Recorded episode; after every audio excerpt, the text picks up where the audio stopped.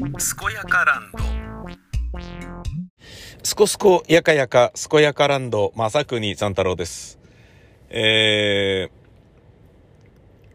自己愛性パーソナリティ障害？ということなんじゃないかっていうのが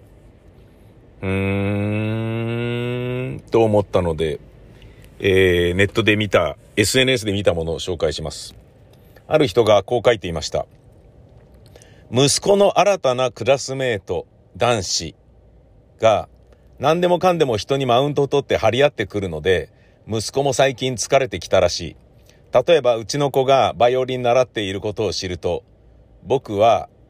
バイオリンよりもより大きいという意味なのだろうか。僕はチェロを習ってる。とか。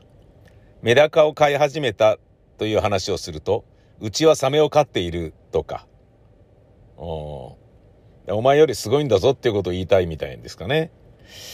で、これ驚いたことに全部嘘だということ。3歳からクモンやってるというのも嘘。毎年ハワイ旅行するというのも嘘。全部嘘だった。そういうのならまだしも、バスに引かれたことがあるとか、実は両親とは血が繋がっていないとか、とんでもない嘘をついてくるので、私も警戒している。そして話を信じなくなったうちの息子に対して、この前、僕の話ちゃんと聞かなきゃ友達辞めるよ、と言ってきたらしい。これは笑えないですね。笑えないよ。子供は小さな胸を痛めるからな。こんなことでな。くだらないな。あでも、リアルな話だよね、これってね。何なのよと。家も近いし、習い事も一つ一緒だし、で、なかなか無視するわけにもいかないという息子。向こうの親御さんには私から一度それとなく注意したんだけどね。もちろん改善していない。うん。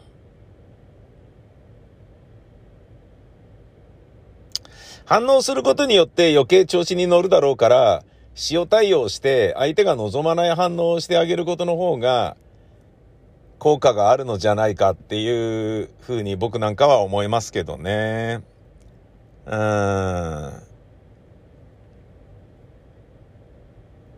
あ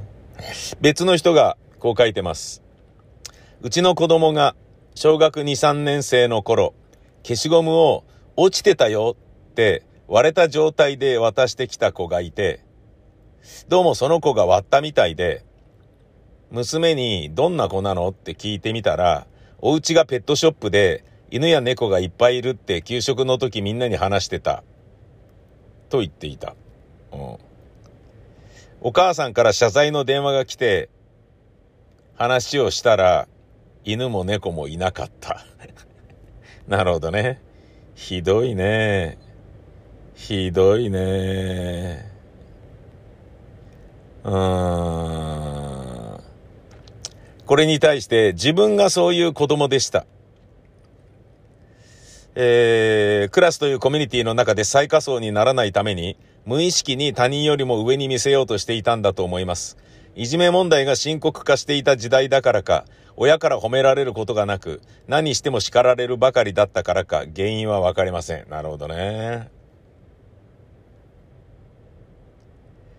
ただまあこれに対して同情もあり、障害とかなんだとかはわからないけれど、構ってほしいとかで話聞いてほしいとか、その子がお家で寂しい思いをしていると思うとかわいそうですね。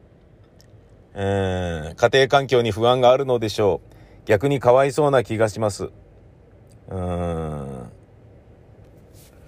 で、まあ、大雑把なこういう意見もあります。うちの子の友達は、マリオカート世界ランク11位だそうです。この手のタイプ、小学生ではよくいるのでは？ああ。なるほどね。別の人は、息子のクラスメートは、宝くじ一等が当たったらしいです。で？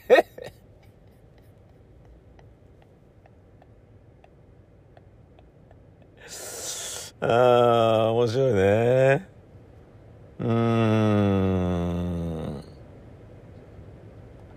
なるほどね。まあ友達辞めちゃっていいんじゃないの？これね。う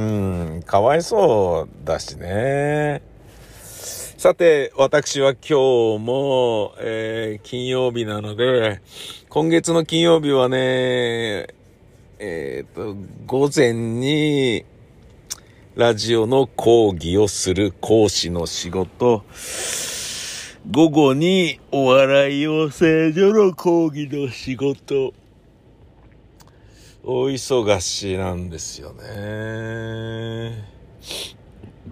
で、自転車で移動するので、ノアに自転車を積んできて、今車を降りたら、自転車で移動して、全部の仕事が終わったら、えー、自転車を車に積んで帰るって感じですね。うーん。今日ね、でも雨降るらしいんだよね。霧雨なんだよね。だけど、うーん、どうしましょうっていうね。とりあえず、最悪ね、自転車止めたままにして車で、まあ傘買って、車まで歩いて帰って、で、車に乗って自転車をピックアップしに行くっていうようなね、あの、雨の量にもよるけれど、っていうのを今ちょっと考えています。5月は、えー、紫外線が、なんだっけ、UV なんとかって2種類あるうちの1種類の方は5月の方が7月8月よりも強いらしくて、皮膚のたるみとかシワとかを作ってしまうえー、のは5月の方が多いらしいですよ。で、とりわけ、まだ5月だからといって、あったかいけど、侮っている、うっかり日焼けというものは、えー、一番気をつけてくださいねっていう、そういうことらしいですね。夏になってね、日焼けクリーム塗ったり、日焼け止め塗ったりするっていうのはまあ当たり前だろうけれど、5月の方が8月よりも残念なことが、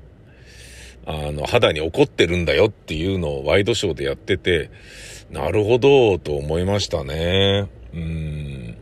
まあ、あの、確かに年取ってくるとね、あ、自分老けたなっていうのはね、鏡見るたびに思いますもんね。うん。で、もちろんそれもね、甘んじて受けるし、えー、人からね、あの人、ね、年取ったなーっていうふうにね、会うたびに思われるっていうのも、あの、避けることなくそうしていこうと思いますし、恥ずかしげもなく、SNS でも自撮りをね、アップしていこうとは思うんですけどね。うん。まあ、それね、まあ、だって年齢が年齢なんだからね、もうしょうがないわけでね。うん。なんかね、まあ、60にもなると、結構、いろんなことがね、あのー、楽しくなってきますよね。っていうか、楽しいことを追求するようになるから、周りのね、仲間見ててもね、いいなと思うんですよね。あの、紫ちんちんって言われてた TBS で知り合いだった、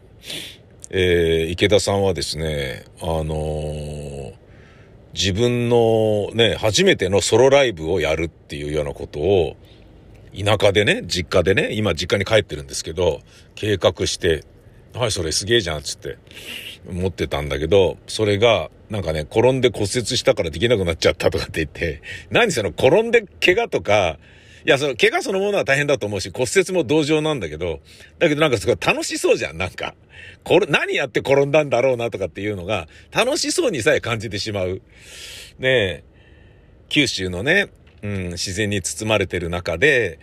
えー、楽しくね、えー、しかもあの、お母さんが、えー、母上がね、えー、なんかこう、入院するようなことになったんで、母親が飼っていた、10匹以上の猫を自分で世話するのがもうほんと大変だよとかっていうのが、いやーなんか楽しそうでいいなと思ってね。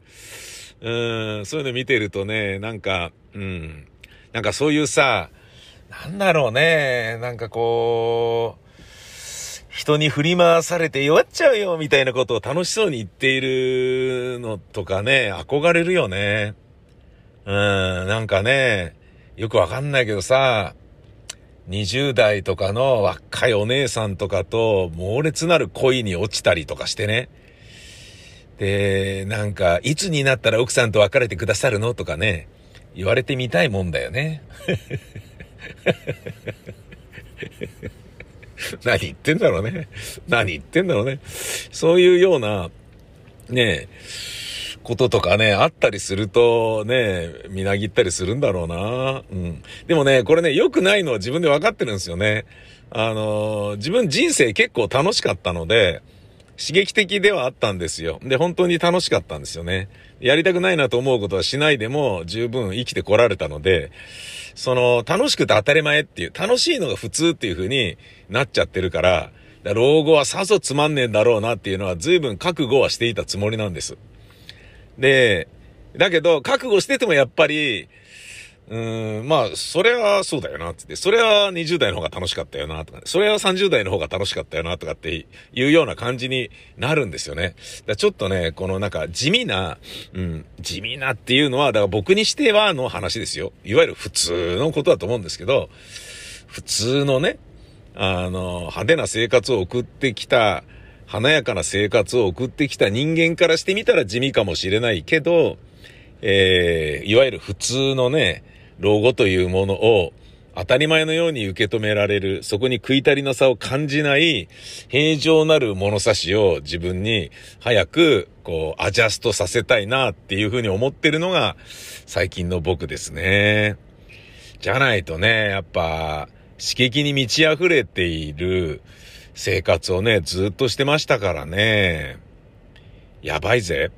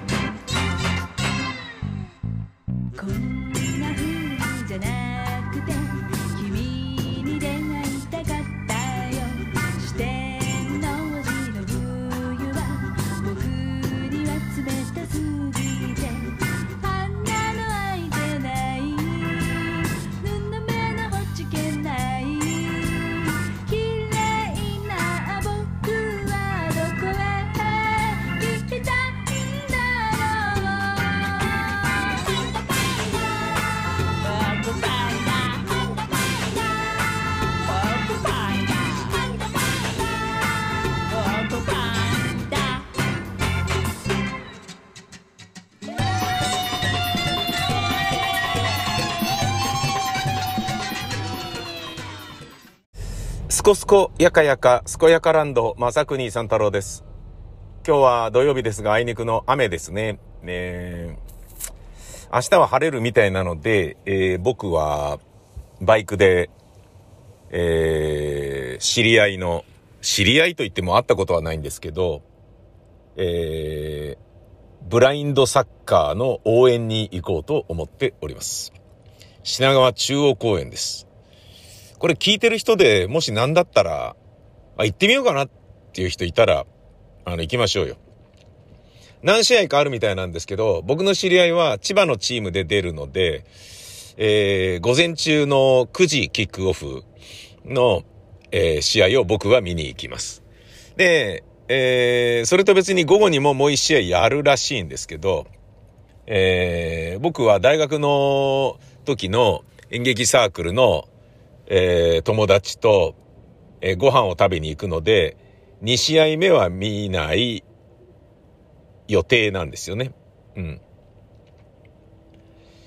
あのー、まあ、SNS が再開させてくれた大学時代の学生の演劇サークルの同級生なんですけど、同級生なので僕と同じですよね。60の親父ってことですよ。はい。で、まあ、バイクとか乗って奥多摩行ったりしてるんだよね、みたいなことを、この間久しぶりに再会したら言っていたので、なんだ、バイク乗ってんじゃあツーリング行こうよ、みたいな話してて、うん、いいね、なんつってたんだけど、全然あの、僕が仕事だなんだで忙しくって、ツーリングとかに行けるような状況ではないので、えー、じゃあツーリングはちょっと行けないけど、あの、俺こういうの見に行くんだけど、そういうの行ったりするみたいな。感じでね、ああ、いいね、行こうよ、行こうよ、みたいな感じでね、バイクで行こうぜ、みたいな感じになってきて、まあ、行くことになったんですよね。で、最初はね、あの、俺が間違えてて、千葉でやるもんだと思ってて、俺の知り合いが千葉のブラインドサッカーチームで参加するけど、場所は品川区だったんだけど、千葉で、千葉のどっかのなんか公園なりスタジアムなりで、キックオフなのかな、あの、ゲームが行われるのかなと思って、千葉まで、あの、見に行くんであれば、もうそれだけで十分、ツーリングとしていい感じじゃんみたいな感じで、じゃあ行こうよみたいな、ツーリングがてらそういうの行かないみたいな感じでね、俺は行くんで、興味あるんだったら行こうよみたいな感じで行ったら、あのー、実は千葉じゃなかったって 品川だったっていう、結構近かったっていうね。二人とも、あの、23区内の人間なんで、えじゃあ近いじゃんみたいな感じになったんだけど、まあでもそれ見終わった後に、ね、美味しいもんなんか食いに行くなりして、あのー昔話にでも花を咲かせるかみたいな感じに、こうなりましたんでね。うん。なので、えー、もしね、興味を持った人がいたら、うん。というか、まあ、興味持ってほしいというところもありますね。で、そういう風になるとね、こういうのを、まさくに三太郎名義でやってることに対して、ちょっとじぐじたる思いが多少出てきますよね。うん。ねえ、あのー、大勢に聞かれるのは、えー、ね、もうせっかくラジオじゃねえんだから、勘弁してよっていうようなところもあり、で、別に極端な話、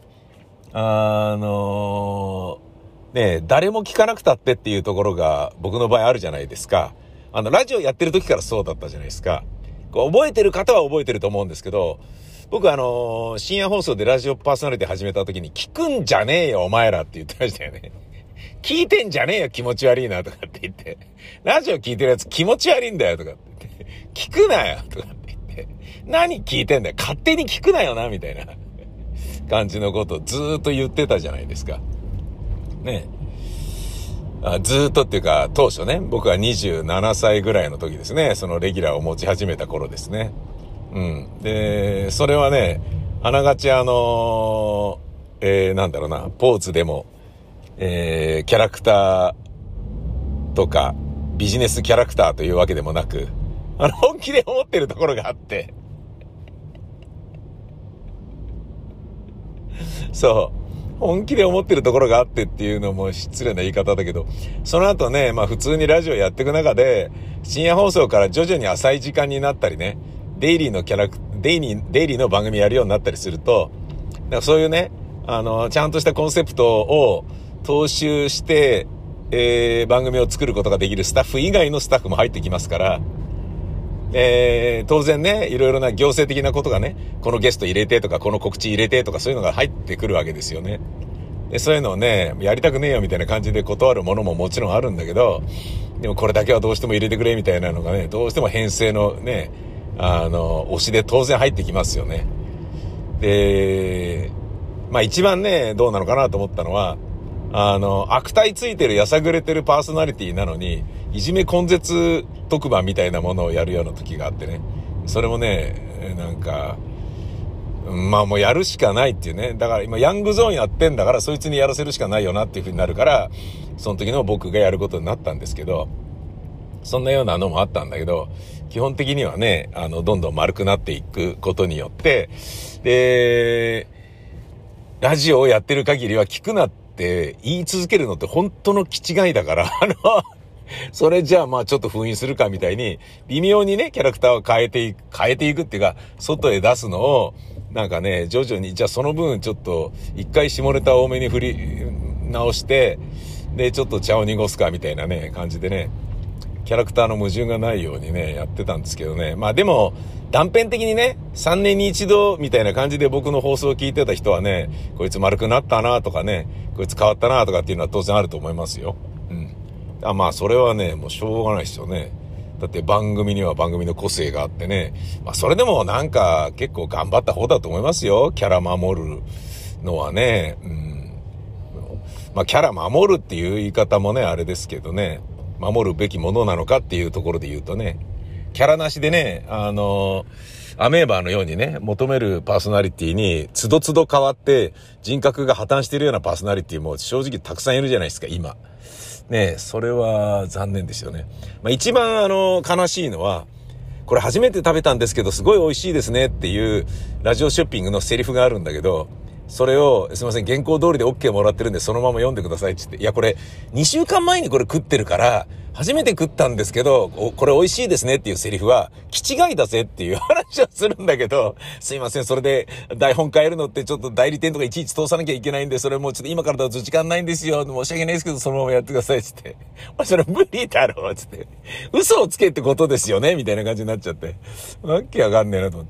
て。そういうようなのとかをね、だからパーソナリティが勝手に、えー、台本を変えましたっていうことに、ねえ俺のせいにしていいから俺変えるねみたいなことにどうしてもなっちゃうんだけどさ、もうそのどうなんだって話なんだけどさ、そんなような、ねえ、えー、ことがね、俺がやっててもね、たくさんあったので、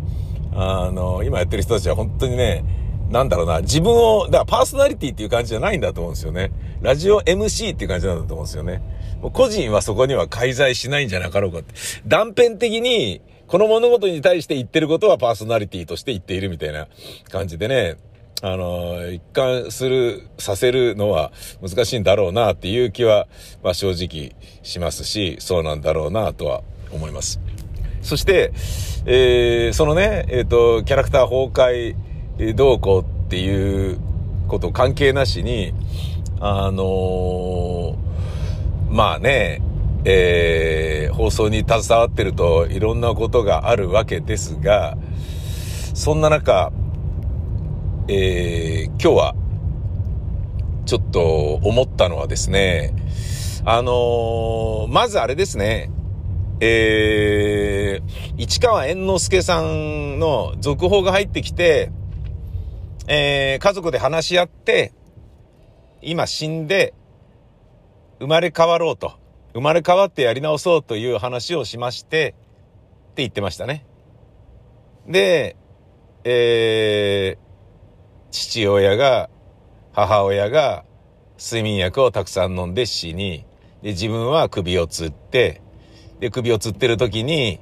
えー、マネージャーが見つけて、なんとか意識が回復したということみたいですね。これもね、あのー、なんかもう不思議な話で、どうなんだろうなって思いますよね。なんで都合よく、これね、いろんな人が言ってるんだけど、なんで都合よくマネージャーがね、その、死ぬ死なないのところで来るんだ、みたいな。ねその前もって呼んでたんじゃねえのか、とかね。あのー、なんか、親を殺して自分は生き残るっていうのがもう最初からできてた存続殺人なんじゃねえのかってやったりとかね。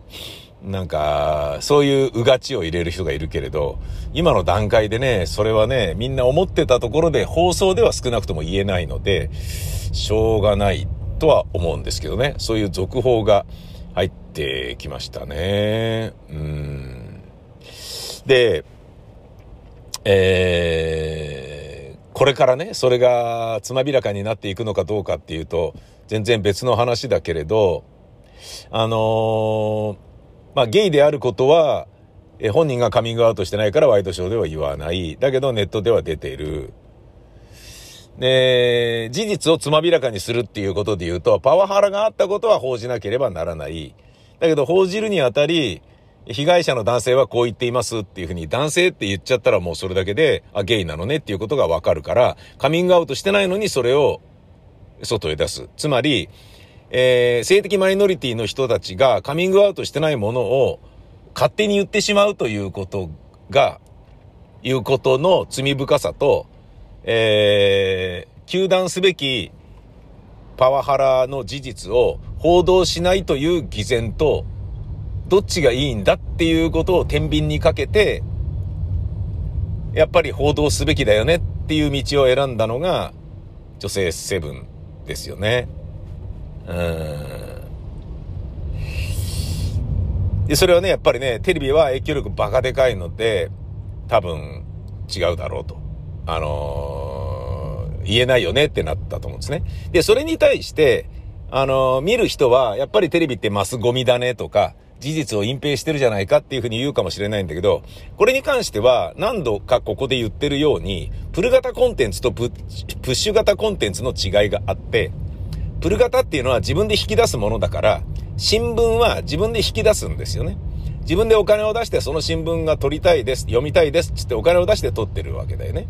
だけど、プッシュ型のコンテンツっていうのは向こうから勝手に押し出されてくるわけよ。テレビ、ラジオっていうものがその代表格で、まあほとんどそれが全てと言ってもいいかな。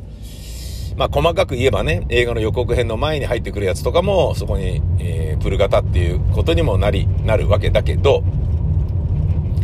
テレビをつけたら、なん、どんな番組がやってるかわからないわけだよね。それを、えー、勝手にこういう放送をバーンってこう出すみたいな感じになってくる。それが、まあ、プル型コンテンツ。あ、じゃあ、プッシュ型コンテンツね。プッシュされちゃうわけですよ。我々は。で、プッシュされるものは、それを求めてない人がいるかもしれないんだから気をつけなければならないっていうのが考え方で、で、プッシュ型コンテンツだから、ゲイであることを本人がカミングアウトしてないんだから言うべきではないっていうことなのね。で、新聞の場合は、プル型コンテンツだから、お金出してこれを読みたいっていう人たちのための活字媒体なのだから、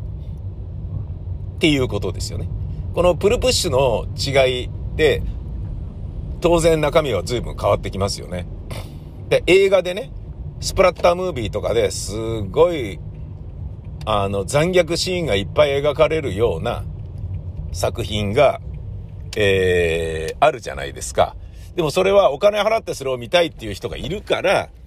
あの、まあもちろん年齢指定とかいうのはあるよ。だけど、許されるわけですよね。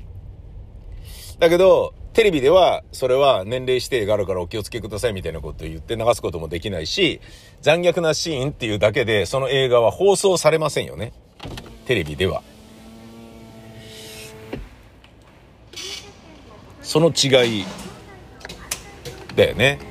うん。なんか、まあ、要は、えー、っと、テレビラジオってクソだよなとか、事実を全然伝えてねえよなみたいな、そういう風に、あのー、思わないであげてくださいねっていう感じかな。うん。まあ、たまにはね、えー、テレビの肩を持つっていうこともあったりするっていうことですな。そして、その、えー、ぜひ、興味ある方は、来てみてください。あの、ブラインドサッカーね。うん。俺も、俺も行くんでっていうかね。まあ、俺が行くことは何の、だからなんだよみたいな。お前が行くなら行かねえよみたいな、あの、男ではあるとは思いますけど、そういうなんかね、えー、なんのあれですけど、あのなんか興味持ってほしいですよね。うん。やっぱり、その、うーん。あの、ラジオね、長くやっていた関係で、目の不自由な方っていうのはお得意様で、で、その方がやられている、ねまあ、本人がやられてるわけなんで、うん、あ、じゃあ応援しに行きますよ、みたいな。いや、別に応援しに来てくださいって言われたわけじゃないんですよ。あのー、今度こういうのやろうとかなと思ってるんですよね、とか、あ、いいっすね、とかって言って、どっかでやるみたいなのあったら教えてくださいよ、つって応援しに行きますよ。で、試合見に行きますよ、みたいなことを、本当にね、ベンチャーではなく、あのー、なんだろうな、社交辞令ではなく言ってたんですね。したら、今度やるんですよ、つって教えてもらって、で、これスケジュール取れるかなと思ったんだけど、あれ取れんじゃんと思って、行こう行こう、つって。うん。今日はね、雨ですけど、明日は晴れっぽいので、じゃあバイクだぜっていうね。そんな感じで。うん。あの、無料なんで、興味ある方、ちょっと、見てみましょうよ。うん。あ、市川猿之助絡みでね、そういえば最初から最後までね、何度も何度も歌舞伎っていうのは見たことがねえなっていうね。で、そんな人間がね、なんかこう演劇とかやってていいのかなみたいなことは、まあ、猿之助のね、人生とか、あの、芸というものがね、古い閉鎖的なね、伝統を守る格式高き利用、あの、利園では、えー、差別的に今でも扱われてるのかなみたいなことをすごいいろいろ考えさせられる一件ではあったんだけど、それと同時に、そうい歌舞伎も見てはいねえよな、みたいな。もっとちゃんと見てもいいのかなみたいなことはちょっと思ったりはしたんだけど、ただまあ全然ね、あの、鬼滅の刃とかワンピースとか、そんなスーパー歌舞伎とか全然見る気もないんだけど、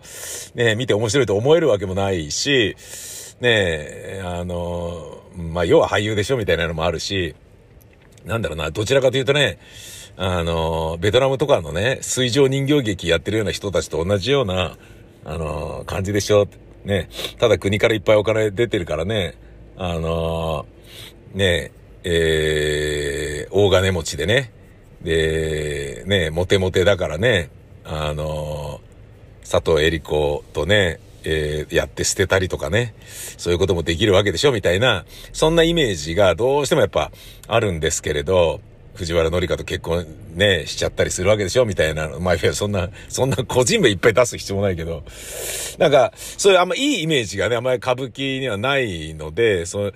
ねまあ歌舞伎ももう一回ちゃんと見た方がいいかなとかっていうのは、もうちょっと自分の中でいいかなと思ったんだけど、だけど、まあ見たことないけど存在するものとかあるでしょ？で、その中にブラインドサッカーっていうのがあったから、ね、見たら俺がな、どう感じるのかっていうのを知りたくて明日ちょっと行ってみようって思ったんですよね。もちろん生でサッカー見ると、えー、テレビやね、ネットでね、スマホで見てるのよりも全然違う感動とか迫力はある。スタジアムの雰囲気もあるし、ライブ感、強磁性、シンクロニシティは非常に強いけど、え同じようなものが当然ね、理屈ではわかるんだけどっていうブラインドサッカーでも、見るとまた違うと思うんだよね。で、なるほどこういうものなのかって分かった時点で、ちょっとじゃあ途中から目つぶってみようみたいなことも自分でもやってみるだろうし、いや、これじゃわかんねえよ。この音じゃわかんねえよ。なんだよ、これ。みたいな、そういうことだと思うんだよね。だ多分、ポイ、点が入ったりなんかしたら、すっげえ騒いじゃうと思うね、俺。ええーとかって、本当にみたいな。入った点がみたいなことだと思うんだよね。でね、その、まあ、えっ、ー、と、知り合いのね、盲人の人に、試合終わったら挨拶できますか？つって、LINE 送ったら、あ、できますよ、とかって言って昨日来てたんで、じゃ見終わった後ちょっと話しかけてみようと思ってね。うん、はいるんですけど、会ったことがないんですよね。まあ会うっつったって向こうはね、目が見えないからね、俺と会うっつってもただ俺の声を聞くだけぐらいしかできないんでしょうけれど、来ましたよみたいなね、こと言えばね、うん、なんかね、張り切ってもらえたりしたらいいかなとかいうことはちょっと思いますね。あと、えー、やっぱり、そういうものなんだなってちょっと思いましたね。そういうものなんだなっていうのは、午前に1試合やって午後も1試合あるのかと。サッカーの試合って、2試合は難しいじゃないですか。ダブルヘッダーとかって。だけど、ブラインドサッカーの場合はできちゃうんだっていうね。だからこう、心肺機能にそんなに関係ないのかっていうようなこととかもちょっと思ったんですよね。いや、それでも、車椅子でっていうのは大変だと思うぜ。あ、車椅子じゃないのか。ブラインドサッカーって。違うか。え、どうなってんだ？あ、そっか。目が見えないだけだったら車椅子じゃないよね。あれ？どうなんだ？どうなってんだ？いや、全然わかんない。全然わかってない。明日見に行くのに何にもわかってない。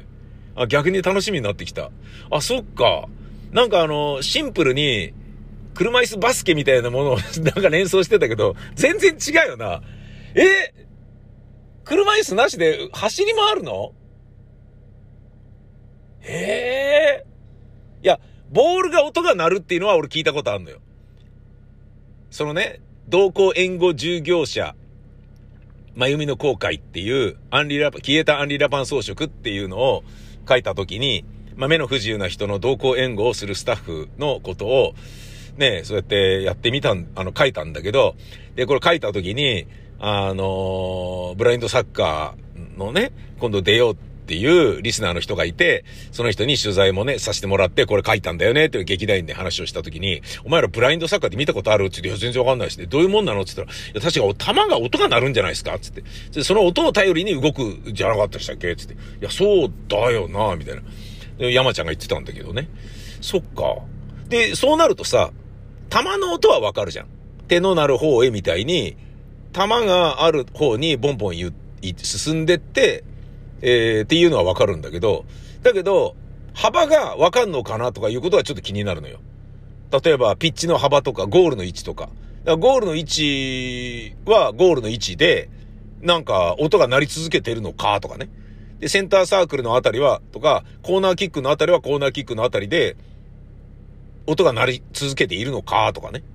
で、もしくはそういうの関係なしに、フィールドという概念がなく、うん、なんかね、こうやったら球を持ち続けたら1点入るとかっていうようなルールなのかとかね。じゃあそれサッカーって言うのかとかね。なんか、そういうようなことがちょっとまるでわからないので、あ、やべえ、ちょっとこれ、最低限の予習はしていくべきだな。これちょっと、うん、なことをちょっと思ったりもしました。ええー、まあそんなあのー、まるで理解してないくせに、おい、行くんだからよ、行こうぜみたいな、みんな行こうぜみたいなことを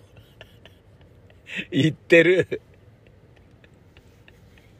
調子いいな、こいつっていうような、私がね、えー、行くぐらいですからね、全然わかんないやっていう人だって、いや、こんなバカが行くんだから、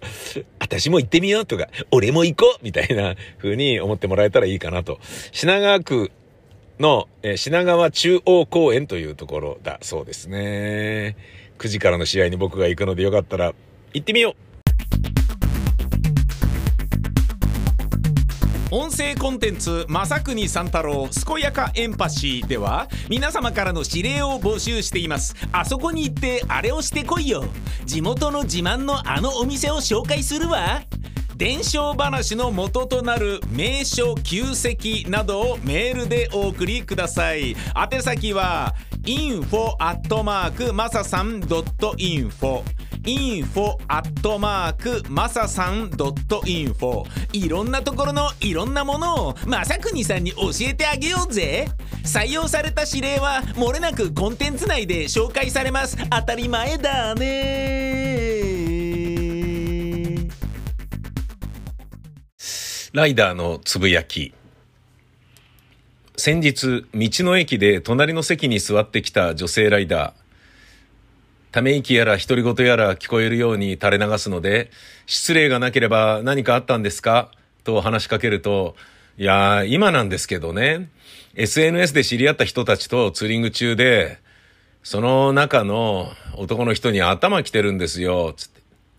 私は初心者って言ったのに、すごい飛ばすし、無理なすり抜けするし、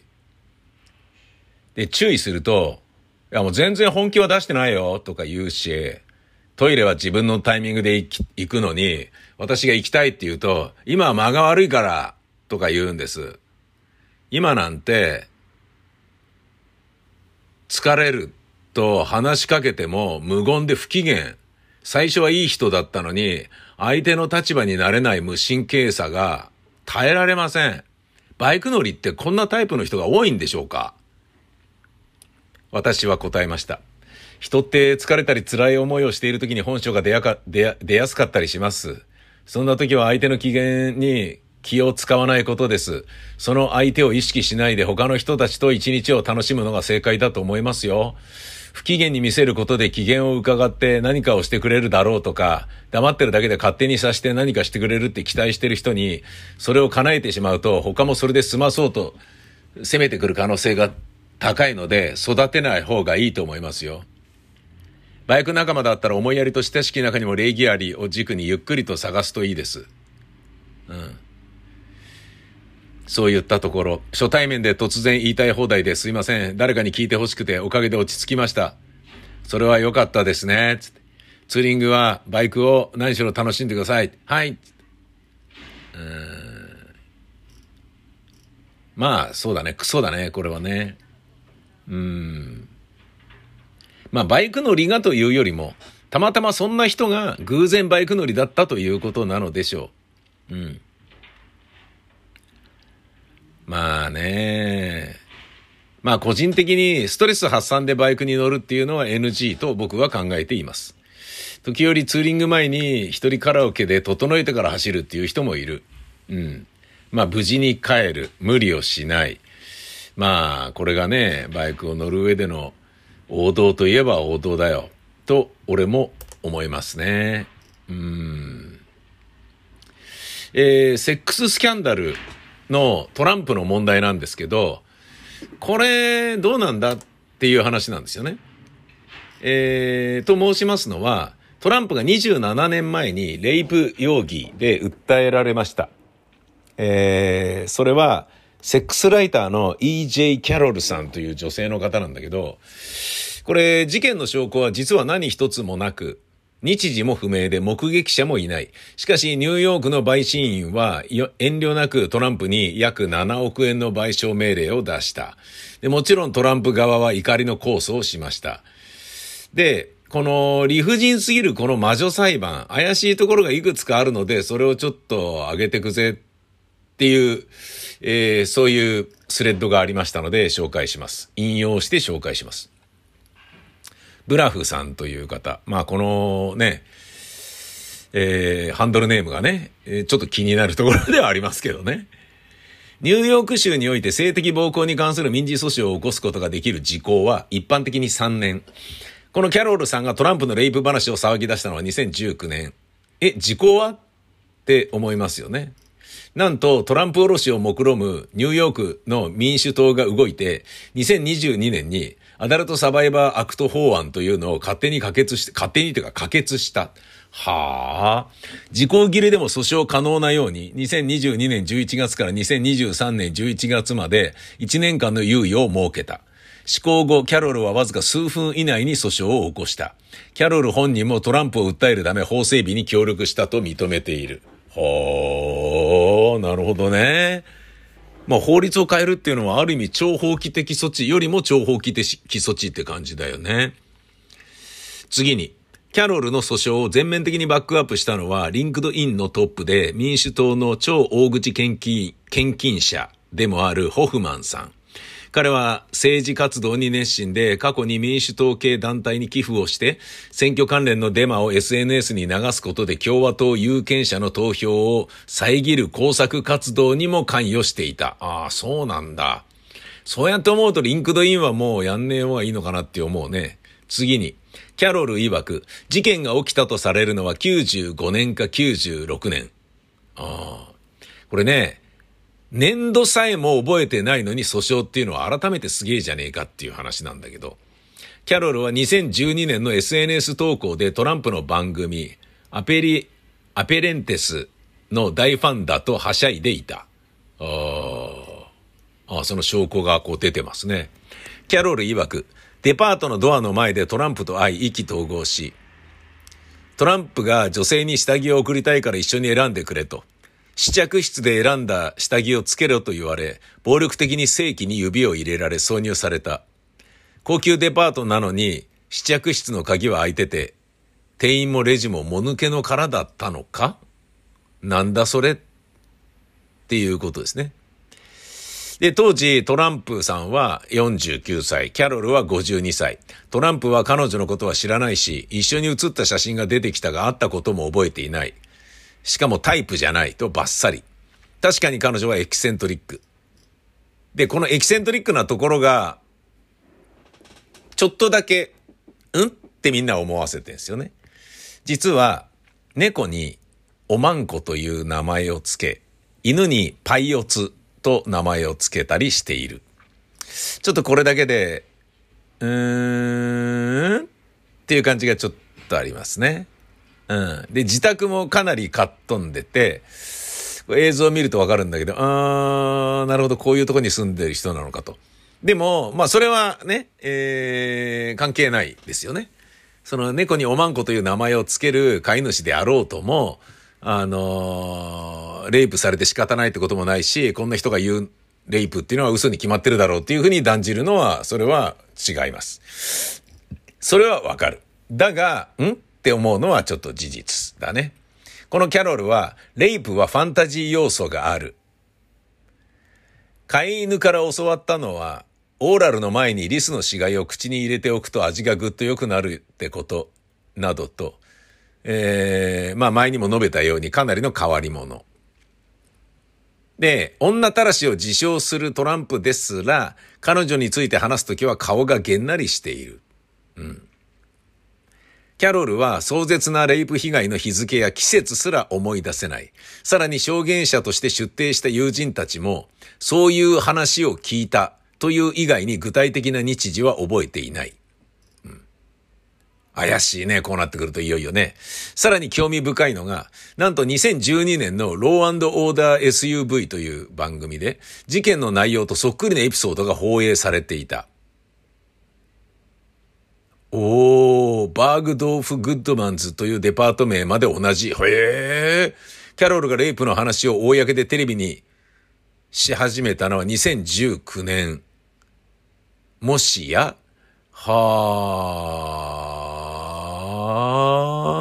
あ、なるほどね。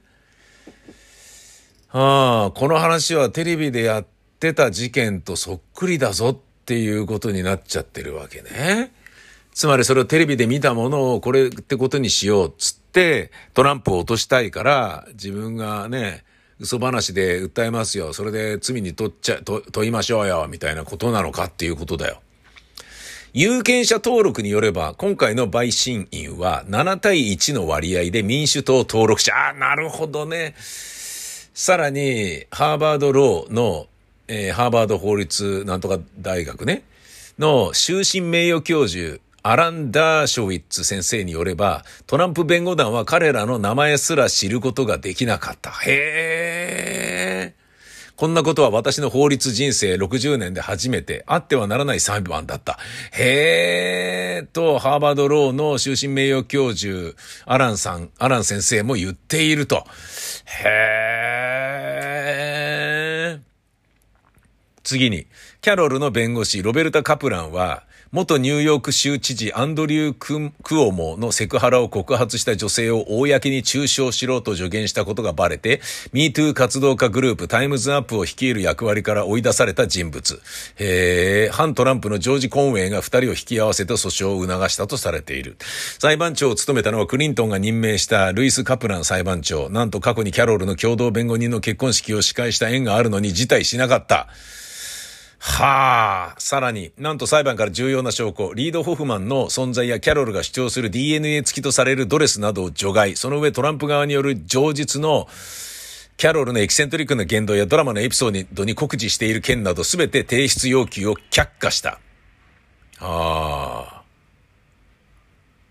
これはトランプはめられたっぽいね。ちなみに先日のタウンホールでこの賠償判決について聞かれたトランプは改めてレイプ容疑を否定。さらにキャロルをあたおかとバッサリ。うん。頭おかしいんじゃねえかってことね。キャロルはまたまた名誉毀損でトランプを訴える可能性を示唆した。老人同士の戦いはまだまだ続く。あー、なるほどね。これは、あそうね。うん、まあ、足の引っ張り合いっていうことになるんだろうな。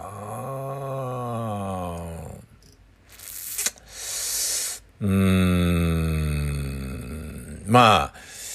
これもね、あのー、彼がね、二度と大統領になってはいけないというようなところから国を守るための必要悪の嘘なのだ、必要悪の裁判なのだっていう可能性もわかるよね。